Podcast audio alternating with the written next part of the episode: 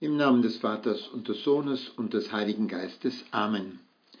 Komm, Heiliger Geist vom ewigen Thron, eins mit dem Vater und dem Sohn. Durchwirke unsere Seele ganz mit deiner Gottheit Kraft und Glanz.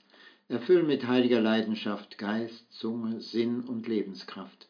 Mach stark in uns der Liebe Macht, dass sie der Brüder Herz entfacht. Lass gläubig uns den Vater sehen, sein Ebenbild, den Sohn verstehen und dir vertrauen, der uns durchdringt und uns das Leben Gottes bringt. Maria, meine unbefleckte Mutter, heiliger Josef, mein Vater und Herr, mein Schutzengel, bittet für mich. Wir haben uns an den Heiligen Geist gewandt und die Fürsprache angerufen, um diese Zeit des Gebetes so zu nutzen, damit sie mir Frucht bringt. Im Evangelium der heutigen Messe machst du uns, Herr, darauf aufmerksam, dass wir die Zeichen dieser Zeit deuten sollen.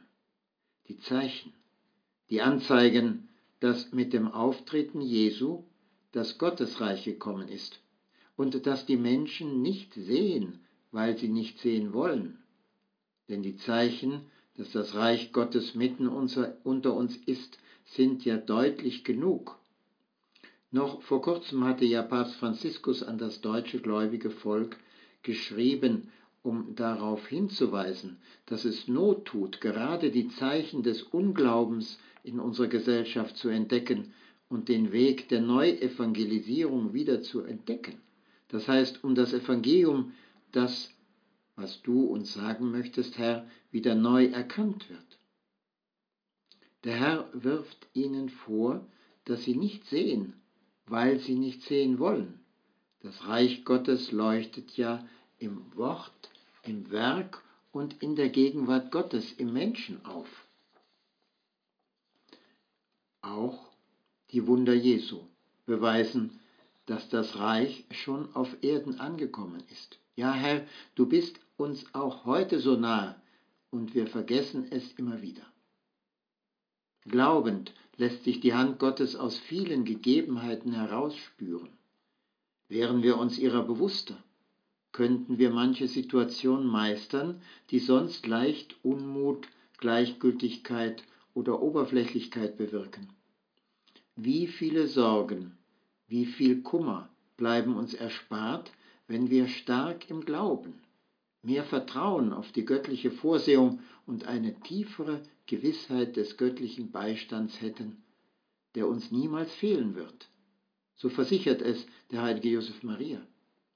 Wir erleben immer, dass die innere Kraft des Glaubens eng an das sich bereitwillige Öffnen des Willens geknüpft ist. Der Herr sagt den vielen, die sich über ihn wundern, dass seine Lehre nicht von ihm stammt, sondern von dem, der ihn gesandt hat. Herr, du erläuterst dann, dass die Anerkennung der Göttlichkeit deines, deiner Sendung nicht allein vom Nachdenken, sondern ganz besonders von der inneren Bereitwilligkeit des Menschen abhängt, unser sich öffnen für das Wirken Gottes in uns, das Wirken des Heiligen Geistes.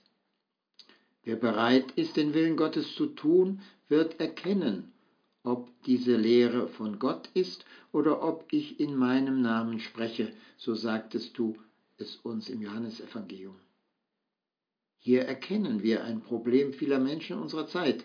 Wir sollen begreifen, dass wir dem sich offenbaren Gott nicht in der Situation eines gleichrangigen, unabhängigen Partners gegenüberstehen, der sich eben dafür interessiert oder nicht, Leider ist es aber so bei, bei vielen Menschen, die ziemlich gleichgültig sind, nach welchen Grundsätzen sie ihr Leben ausrichten und fast immer kann man meinen, dass es eigentlich nur darum geht, ohne irgendwelche Zumutungen oder Herausforderungen durchs Leben zu kommen. Haben wir denn ganz vergessen, welche Liebe du uns, Herr, gezeigt hast, als du für uns am Kreuz gestorben bist und dein Blut bis zum letzten Tropfen für uns vergossen hast. Welch ein Leiden hast du für uns auf dich genommen, um uns zu erlösen. Wenn unser Herz anmaßend und verschlossen ist, ganz mit sich selbst ausgefüllt und angefüllt, dann ist es unfähig, dir, Herr, Raum zu geben. Denn das würde Verehrung und letztlich auch Anbetung verlangen. Ein Christ, der glaubt, stützt seine Hoffnung auf den Geist, der in uns Menschen wirkt, den Heiligen Geist. Um es mit anderen Worten zu sagen, um aus der klaren Sicht des Glaubens leben zu können, ist die demütige Haltung nötig, die einer christlichen Seele zu eigen sein sollte. In dieser Haltung werden wir begreifen und lieben lernen.